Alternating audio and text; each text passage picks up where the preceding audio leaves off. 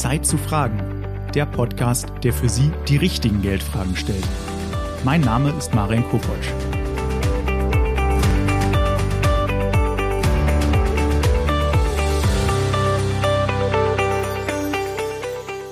Herzlich willkommen zu einer neuen Folge von Zeit zu fragen. Heute geht es um die eher knifflige Frage, frisst denn die Inflation mein ganzes Geld auf? Gibt es Wege aus dieser Niedrigzinsfalle und lohnt sich denn das Sparen überhaupt noch? Diese Fragen möchte ich mit Betty Gürsoy besprechen. Frau Gürsoy ist Beraterin bei der Deutschen Bank.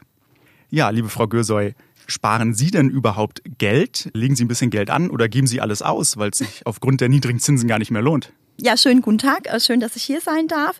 Das ist genau die Frage, die nicht nur die Kunden beschäftigt, sondern natürlich auch mich persönlich beschäftigt. Von daher nehme ich das gerne auf. Ja, ich spare, aber auch ich habe gelernt, eben äh, neu zu denken im Bereich Sparen und habe für mich eigentlich eine Möglichkeit gefunden. Ähm, das mache ich jetzt seit zwei, drei Jahren, wo wir vielleicht nochmal näher drauf einkommen, wo ich sage, man kann auch monatlich das Ganze sehr, sehr schön äh, für sich gestalten. Und man muss natürlich schon gucken, wie man heute Alternativen findet zu dem Negativzins, weil Sie sprechen von Niedrigzins. Ich spreche schon von Negativzins, wie Sie es gerade hören. Und ähm, ich denke, insbesondere in dem Bereich müssen wir halt einfach noch mal ein bisschen tiefer einsteigen. Mhm. Was ist dann für Sie da schon direkt der Unterschied zwischen Niedrigzinsen und Negativzinsen? Das kann ich Ihnen gerne sagen.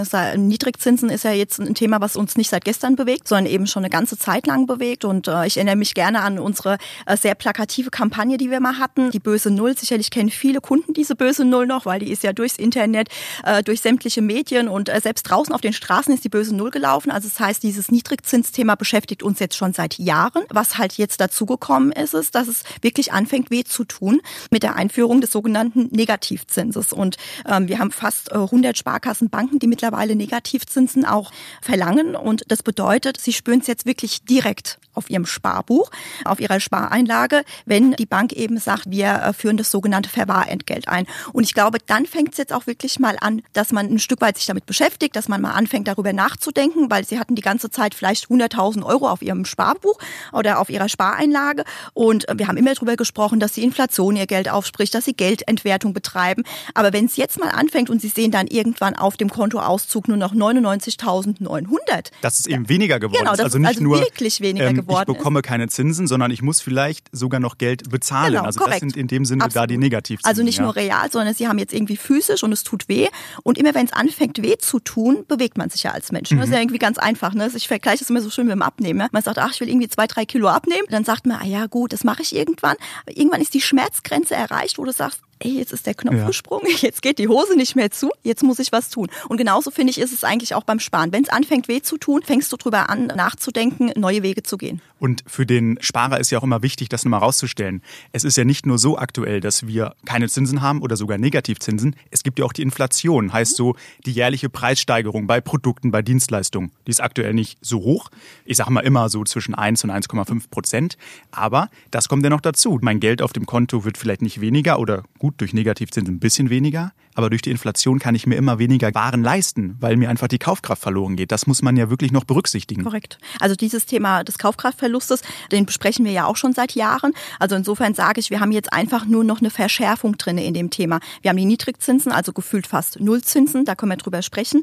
Wir haben das Thema der Inflation, auch wenn sie knapp momentan marginal über ein Prozent liegt. Ähm, Aber jetzt kommt erschwerend eben noch hinzu, dass vielleicht ein Bepreisen kommt äh, von der Spareinlage und ich auch noch bezahlen muss dafür. Aber und das ist eine neue Welt. Sind denn Negativzinsen oder niedrige Zinsen jetzt wirklich immer schlimm? Klar, für Sparer ist es nicht so gut. Mhm. Es öffnet aber neue Chancen. Auf der anderen Seite, wenn ich jetzt Schulden habe oder einen äh, Kredit abbezahle oder so, wie ist es dann? Ja, da ist es natürlich positiv, aber am Ende des Tages muss ich ja immer gucken, in welchem Einklang stehe ich. Und wenn wir jetzt mal äh, nur unisono auf Deutschland schauen, dann sind wir natürlich eine Sparernation, ja. Und äh, was ist in den letzten Jahren passiert? Wir haben ja diese Phase seit ungefähr zehn Jahren. Menschen fangen an, noch mehr zu sparen, weil die Immobilien sind teurer geworden, man will mehr EK einbringen. Das heißt, man hat auf der einen Seite vielleicht keine Schulden, das heißt, man profitiert dann am Ende des Tages eben von den Niedrigzinsen nicht und spart das Vermögen immer weiter auf und bekommt dafür nichts. Ganz im Gegenteil, muss dafür vielleicht noch zahlen. Und das ist die Misere, in der wir uns wirklich in Deutschland befinden, dass wir eine starke Sparnation sind und mittlerweile extrem viele Gelder immer noch auf diesen Einlagen liegen. Mhm. Da ist aber vielleicht auch nochmal wichtig herauszustellen, gut, ich möchte jetzt mal etwas Geld sparen, weil ich merke, ich habe gar keine Reserven, traue mich dann aber jetzt noch nicht ans Anlegen, vielleicht aber in ein, zwei, drei Jahren. Würden Sie dann sagen, nee, doch lieber jetzt das Geld konsumieren? Oder kann man dann auch sagen, okay, ich spare jetzt erstmal ein, zwei Jahre das Geld auf meinem Konto, damit ich es habe? Also ich würde Ihnen immer die Empfehlung aussprechen, äh, dass Sie schon anfangen, dass Sie heute anfangen, am besten gestern schon angefangen haben. Und würde Ihnen aber natürlich die Empfehlung aussprechen, dass wir über Alternativen sprechen. Und das ist, glaube ich, der entscheidende Punkt, dass Sie heute nicht anfangen, auf dem Sparbuch auf Ihrem Girokonto Geld anzusparen, weil da ist es de facto wirklich so, dass Sie eine Geldentwertung betreiben, sondern darüber nachzudenken, wie lange ist mein, mein Anlagehorizont, wie lange möchte ich dieses ähm, Sparziel verfolgen, wie viel möchte ich davon verfolgen und was ist eigentlich auch das, was ich an Profit gerne hätte, wenn ich denn auch spare. Also dieses Thema Belohnung spielt ja hier auch eine Rolle. Und ähm, von daher glaube ich, ist es immer wichtig, das auch in einem gesunden Einklang zu haben. Natürlich sollen sie auch konsumieren. Ja. Sie sollen natürlich auch ein Stück weit das Geld in den Kreislauf bringen, aber auf der anderen Seite eben heute auch schon die Chancen der Märkte, wie ich immer so schön sage, auch zu nutzen. Mhm. Also ja, man kann schon die Empfehlung mal aussprechen, anzufangen zu sparen. Wir kommen gleich noch dazu, auch zu gucken, ja, wie kann ich denn das Geld noch gewinnbringend anlegen? Weil wir haben gesehen, es ist seit Jahren so, dass wir niedrige Zinsen haben. Mittlerweile geht es sogar in den negativen Bereich. Bedeutet, man bekommt sogar von der Bank etwas Geld auf dem Konto abgezogen, eher bei höheren Beträgen aktuell. Und man muss ja auf die Inflation achten. Inflation ist ja die jährliche Preissteigerung. Die bewegt sich im Moment so zwischen 1 und 1,5 Prozent. Aber auch dieses Geld muss man ja eigentlich erstmal reinholen. Und wenn es keine Zinsen gibt, ist das schwierig. Also man verliert jedes Jahr an Kaufkraft. Aber welche Möglichkeiten gibt es da denn jetzt dann konkret? Was kann ich tun? Also am Ende, ähm, bevor man eine konkrete Empfehlung ausspricht, muss man, glaube ich, über das Thema sprechen, was möchten Sie konkret? Also wir müssen einfach immer schauen, wie lange möchten Sie Ihr Geld anlegen? Was ist für Sie letztendlich auch eine Rendite, wo Sie sagen, da fühle ich mich irgendwie wohl? Ist es vielleicht nur der Inflationsausgleich, wo Sie sagen, da wäre ich schon mit zufrieden? Und ähm, wie hoch soll wirklich dieses Risiko Ihrer Anlage sein? Ja, wir sprechen im Fachjargon mehr von Verlusttragfähigkeit. Also wie viel bin ich bereit, vielleicht auch zu verlieren, wenn ich mal eine mutige Entscheidung treffe? Und ähm, am Ende ist es immer davon abhängig, wie Sie sozusagen die Antworten auf diese drei Fragen geben. Und daran können wir dann messen, was für Sie vielleicht die richtige Variante ist. Ich sage aber, Sie werden mit gewissen Anlageformen wahrscheinlich auch nie falsch fahren. Viele, viele Anlageklassen sind in den letzten zehn Jahren eigentlich alle positiv gelaufen. Also fangen wir im konservativen Bereich an, haben Sie vielleicht die Möglichkeit, über einen Immobilienfonds ein bisschen konservativer anzulegen und doch eine schöne Rendite jährlich auf Ihr Konto zu bekommen. Ähm, wenn Sie sagen, ich möchte es ein bisschen offensiver haben, dann gibt es äh, mittlerweile eine sehr schöne Anlageform der Mischfonds, der sogenannten Multi-Asset-Fonds, die sind auch in aller Munde. Und dort haben Sie auch die Möglichkeit, zwischen eher defensiven und auch offensiven Strategien zu entscheiden. Und am Ende delegieren Sie. Das sind Delegationsstrategien. Das heißt, Sie dürfen sich dann auch zurücklehnen und dürfen das Geld für Sie arbeiten lassen, weil Sie es in Expertenhand geben. Und es hat halt den besonderen Charme für Sie, dass Sie wissen, ich habe was getan. Ich habe sozusagen entschieden, für wie lange ich das Geld anlege. Ich habe entschieden, was ungefähr so die Risikoneigung äh, sein soll und welche Performance ich äh, mir gerne aus dieser Anlage erwünschen würde. Und aus diesem Dreiklang folgt dann letztendlich die Empfehlung. Und es gibt mittlerweile natürlich eine große Bandbreite dessen. Auch wenn Sie sich selbst damit beschäftigen, gibt es natürlich tolle Möglichkeiten. Wenn Sie sagen, ich bin so und habe so ein bisschen die Affinität und ich mhm. schaue eben mal, was im Internet alles möglich ist, dann können Sie natürlich auch selbstständig auch schon was machen. Also sprechen wir vielleicht nicht über eine Fondslösung, sprechen wir vielleicht auch mal über ein Aktien-Einzelinvestment, sprechen wir vielleicht mal über ein ETF. Also auch diese Möglichkeiten des Sparens mhm. gibt es natürlich. Was sind da für Sie die konkreten Unterschiede zwischen Fonds, ETF und Aktie? Ja, Sie haben natürlich das Thema, dass Sie unterschiedliche Kostenstruktur haben bei den Produkten. Das ist auch immer daran bemessen, ob Sie eine aktive Beratung in Anspruch nehmen oder das selbstständig machen und ob Sie letztendlich nur in Indizes abbilden wollen oder ein Direktinvestment machen. Ne? Das sind so eigentlich die großen Unterschiede. Oder ob Sie sagen, ich möchte sozusagen in mehrere Strategien investieren, dann können Sie es natürlich gebündelt auch über eine Fondslösung machen. Das sind eigentlich so die groben Themen. Angenommen, ich komme jetzt dann zu Ihnen in die Filiale, sage, ich möchte jetzt für die nächsten zehn Jahre mein Geld anlegen, möchte so jedes Jahr ungefähr 5% Rendite erwirtschaften. Mhm.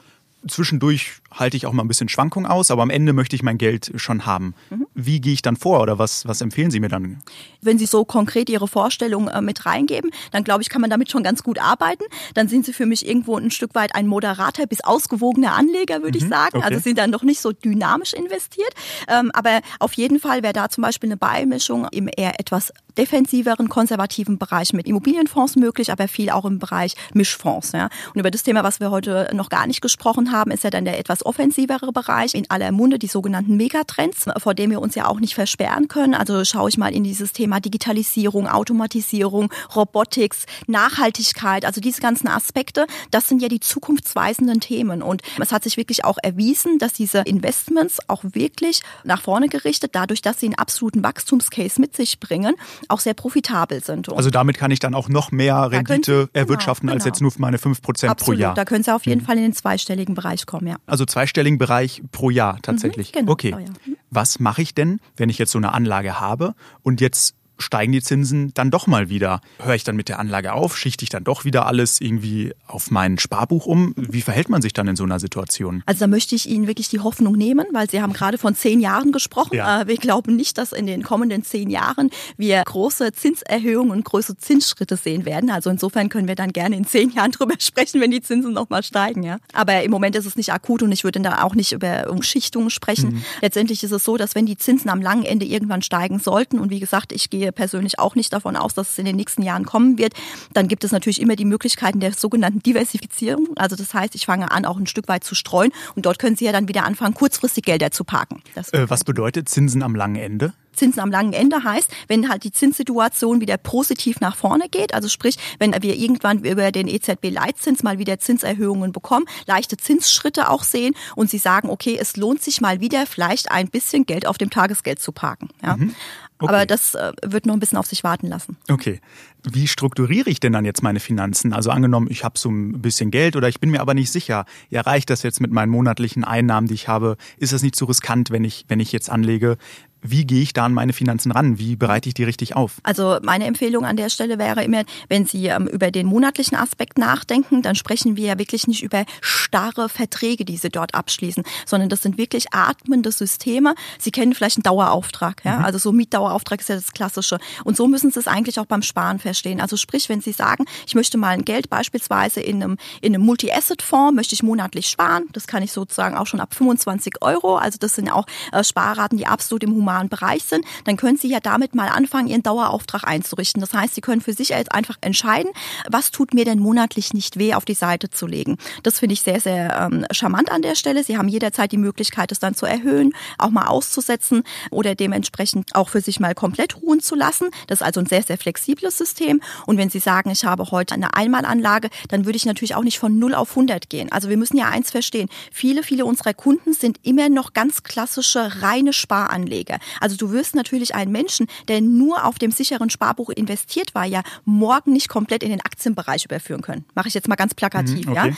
Das heißt, wir müssen uns ja annähern. Und von daher macht es immer Sinn, dass ich sage, ich mache mich mal auf die Reise. Also ich mache mal meinen ersten Schritt. Ich fange mal vielleicht an. Und diese Annäherung Geld, kann halt mit so einem Sparplan Absolut, funktionieren, dass natürlich. ich sage, ich fange jetzt mal mit 25 Euro an, Korrekt. schaue dann, vielleicht genau. tracke ich auch mal meine Einnahmen und Ausgaben und sehe, genau. okay, ich habe 100 Euro im Monat äh, trotzdem zur Verfügung, aber kann ich ja trotzdem mit 25 mal anfangen. Genau, und also, Sie können es aber auch mit Ihrer Einmaleinlage so mhm. machen. Selbst wenn Sie sagen, ich habe jetzt 50.000 Euro gespart, können Sie doch mal sagen, ich fange mal mit dem ersten Fünftel an. Ich versuche mich mal, ich lege mal 10.000 Euro anders an. Und ja? dann liege ich dann immer nach mit den, Absolut. mit den Summen. Okay, also haben wir gesehen, Einmalanlage geht, ist flexibel, aber auch der Sparplan. Also damit genau. kann man einfach mal starten. Weil irgendwie sehen wir, okay, ein bisschen anlegen sollte man schon. Man kann auch ganz gute Renditen erwirtschaften. Das geht defensiv über ein paar Prozentpunkte. Ähm, ich hatte das 5%-Beispiel genannt. Das scheint so ein bisschen in der Mitte zu sein, aber es geht auch mehr, zum Beispiel mit Megatrends oder Absolut. so. Und wichtig ist es einfach, weil Sie sagen, die Zinsen werden auch vermutlich in den nächsten zehn Jahren nicht signifikant steigen. Aber wie sieht es denn jetzt aus? Ich habe jetzt angefangen anzulegen. Wie schaffe ich denn meine Strategie vielleicht auch anzupassen, weil ich sage, ja, ich nähere mich jetzt vielleicht im Ende von diesen zehn Jahren, dann sollte ich ja vielleicht im zehnten Jahr nicht noch volles Karacho-Risiko gehen. Ja, am Ende ist es ja so, dass wir jetzt zwar ähm, einen Anlagehorizont definiert haben, aber Sie vielleicht nach zehn Jahren auch sagen, ich habe das ja offen gestaltet und es soll noch weiterlaufen. Oder Sie wollen vielleicht eine Investition tätigen. Also ähm, alles, was Sie im Bereich äh, dieser Anlageformen investieren, atmet mit ihnen und ist flexibel, weil es kann ja durchaus auch passieren, dass sie nach sechs Jahren auch sagen, ich muss mal irgendwie eine Entnahme machen. Also ist jetzt was passiert, ich habe eine außerordentliche äh, Leistung, die ich jetzt erbringen muss und sie vielleicht nicht dieses Sparziel von zehn Jahren im Fokus haben. Von daher sage ich, ich würde immer investiert bleiben, wenn es möglich ist. Und äh, natürlich muss man vielleicht zwischendrin auch mal die Strategien anpassen, weil der Sparzins ist ja das eine, aber wenn Sie in eine Anlage investiert sind, ist ja das andere. Das heißt, ich muss ja auch schon schauen, was passiert jetzt an den Kapitalmärkten, wie entwickelt sich der Euro weiter. Ne? Also Ich meine, wir hatten ja auch mal eine Euro-Krise gehabt. Wie äh, geht's jetzt mit den US-Wahlen weiter aus? Wie entwickelt sich dann der Dollar? Also das sind ja auch alles Aspekte, die ein Stück weit Einfluss auf Ihre Anlageentscheidung auch haben können. Von daher macht es Sinn, wenn Sie im persönlichen Gespräch, und äh, das stelle ich meinen äh, Kunden immer vor, dass ich sage, einmal im Quartal zu sprechen ist immer gut. Mindestens einmal im Jahr sollte es aber bitte sein, dass wir einfach auch schauen, was habe ich jetzt gemacht, wie habe ich angelegt und was muss ich nach vorne gerichtet vielleicht verändern. Also die Kunden kommen dann auch zu Ihnen und sagen, ah, irgendwie, ich fühle mich vielleicht jetzt doch nicht mehr ganz so wohl mit der Anlage oder ich möchte jetzt doch nicht mehr zehn Jahre anlegen, sondern früher raus dann ist das auf jeden Fall möglich, sich das anzugucken und die Strategie zu ändern. Absolut. Sie haben jederzeitige Flexibilität und Sie können natürlich auch innerhalb der Strategien sich verändern. Vielleicht haben Sie auch angefangen und sind nach fünf Jahren noch mutiger geworden. Vielleicht hm, wird ja auch okay. dann das Risiko ein bisschen erhöht, Ihre Anlage. Also es sind ja alles Dinge, die passieren können in der Zeit. Und da ist ja auch eine wichtige Frage. Ja, Sie haben es angesprochen, ich kann die Dinge anpassen, aber wie ist denn, ich starte jetzt vielleicht als Single, fange damit an und auf einmal möchte ich dann doch eine Familie gründen oder ich möchte mir eine Immobilie leisten. Das muss ja ins Gesamtkonzept passen, diese Anlage euh, werde ich dann da auch umfassend beraten und lässt sich das überhaupt vereinen? Also ich möchte mir eine Immobilie finanzieren und mache dann trotzdem noch diese Geldanlage an der Börse. Selbstverständlich, das lässt sich auf jeden Fall miteinander vereinbaren und ähm, am Ende geht es immer darum, dass äh, man den ganzheitlichen Blick, wie ich immer so schön sage, äh, sowohl auf die Anlage als auch auf den Kunden haben muss. Und natürlich sind Sie vielleicht heute in der Lebensphase, wo Sie sagen, jetzt will ich mal anfangen, meine ersten Schritte zu gehen und in fünf Jahren sieht es ganz anders aus, dann stehen Sie mit in Ihrer Familienplanung und auf einmal fangen Sie an, darüber nachzudenken, eine eigene Immobilie zu erwerben und nicht nur in den Immobilien Immobilienfonds einzusparen. Also von daher natürlich, das muss man berücksichtigen und das kann man auch sehr, sehr galant miteinander verbinden.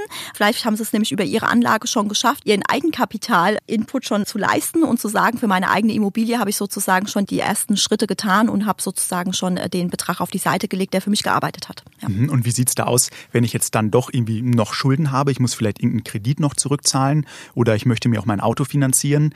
Soll ich dann die Schulden erstmal abbauen und dann anlegen oder gibt es auch da einen Mittelweg? Wie sieht das so aus? Also immer ein Rechenexempel, sage ich Ihnen ganz ehrlich. Heute würde ich Ihnen die Empfehlung aussprechen, dass aufgrund der Niedrigzinsen, wenn Sie heute einen Immobilienkredit beispielsweise aufnehmen, macht das ja Spaß in Anführungsstrichen, weil Sie ja sehr, sehr wenig zahlen. Wir haben ja Zinssätze schon unter ein Prozent in den Immobilienfinanzierungen gesehen. Von daher ist natürlich die Frage, wie habe ich angelegt? Wenn Ihre Anlage auf der anderen Seite sechs, sieben Prozent abwirft und Sie zahlen ein Prozent, dann glaube ich, können Sie sich äh, die Frage gerade selbst beantworten. Mhm. Von daher muss ich immer schauen, in welchem Gefüge stehe ich gerade ähm, und was will ich erreichen. Und ich sage immer, wenn Ihre Anlage profitabler ist als das, was Sie dann hinten raus bezahlen müssen auf dem Kredit, dann würde ich immer den Weg gehen, dass ich meinen Kreditzins weiterlaufen lasse und auf die profitable Anlageseite mhm. gehe.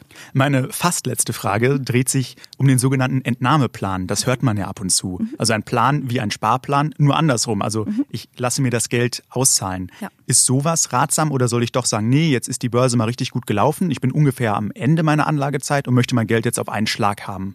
Was ist da der richtige Weg? Also Entnahmepläne sind auch eine schöne Möglichkeit, weil man auf der einen Seite natürlich weiterhin auch die Rendite seiner Anlage hat und äh, davon profitieren kann und immer dann macht, wenn man sagt, ich will mich auch monatlich noch ein Stück weit unterfüttern. Also jetzt mal ganz aus der Praxis gesprochen, werden Entnahmepläne immer dann gemacht, wenn ich sage, ich möchte einfachlich monatlich auf dem Konto vielleicht neben meiner Rente, mache ich es mal ganz plakativ, noch mal ein bisschen was haben, dass ich monatlich einfach besser über die Runden komme. Und das ist eine schöne Möglichkeit, weil man einfach auf der einen Seite das Geld in der Hand gibt, die verwaltet wird und die auch eine Rendite für sie abwirft und auf der anderen Seite sie aber monatlich von dem Konzept auch profitieren können. Also insofern finde ich, ist das eine charmante Möglichkeit. Okay, verstehe. Dann würde ich Sie einfach nochmal bitten, für unsere Zuhörer jetzt drei konkrete Schritte zu nennen. Wie komme ich gegen diese Niedrigzinsen an? Ich würde alle bitten, neu zu denken und einfach auch mutig mal in der Entscheidung zu sein, weil äh, die neue Welt ist da und die neue Welt wird noch eine ganze Zeit anhalten. Und von daher bitte gehen Sie einfach den Weg, dass Sie heute drüber nachdenken, was kann eine Alternative zu Ihrem heutigen Sparbuch, zu Ihrem Kontoguthaben, zu Tagesgeldkonten sein, ähm, damit Sie einfach auch die Möglichkeit haben zu profitieren. Ich sage immer, es hat jeder verloren, der irgendwie nicht dabei war. Ja? Also das Risiko ist nicht investiert zu sein. Und von daher glaube ich, nutzen Sie die Chance, sich beraten zu lassen, nutzen Sie die Chance, ins Sparring zu gehen und gucken Sie nach vorne gerichtet, dass Sie einfach auch ein Stück weit was vom Kuchen, wie man so schön sagt, auch abbekommen, weil die Märkte einfach sehr, sehr gut laufen. Mhm. Liebe Frau Gürsoy, ich bedanke mich ganz herzlich bei Ihnen für dieses super Gespräch. Ich denke, ja. wir haben jetzt richtig viele Tipps für unsere Zuhörer rausgearbeitet. Und ich würde auch sagen, ja, es gibt Wege gegen diese Niedrigzinsen und sparen lohnt sich auch, aber mit der richtigen Strategie. Genau, so ist es. Vielen Dank, dass ich da sein durfte. Und äh, ja, ich wünsche Ihnen natürlich bei Ihrer Geldanlagen, bei Ihrer Entscheidung auch ein gutes Händchen. Sie wissen ja, wo Sie mich finden. Vielen Dank.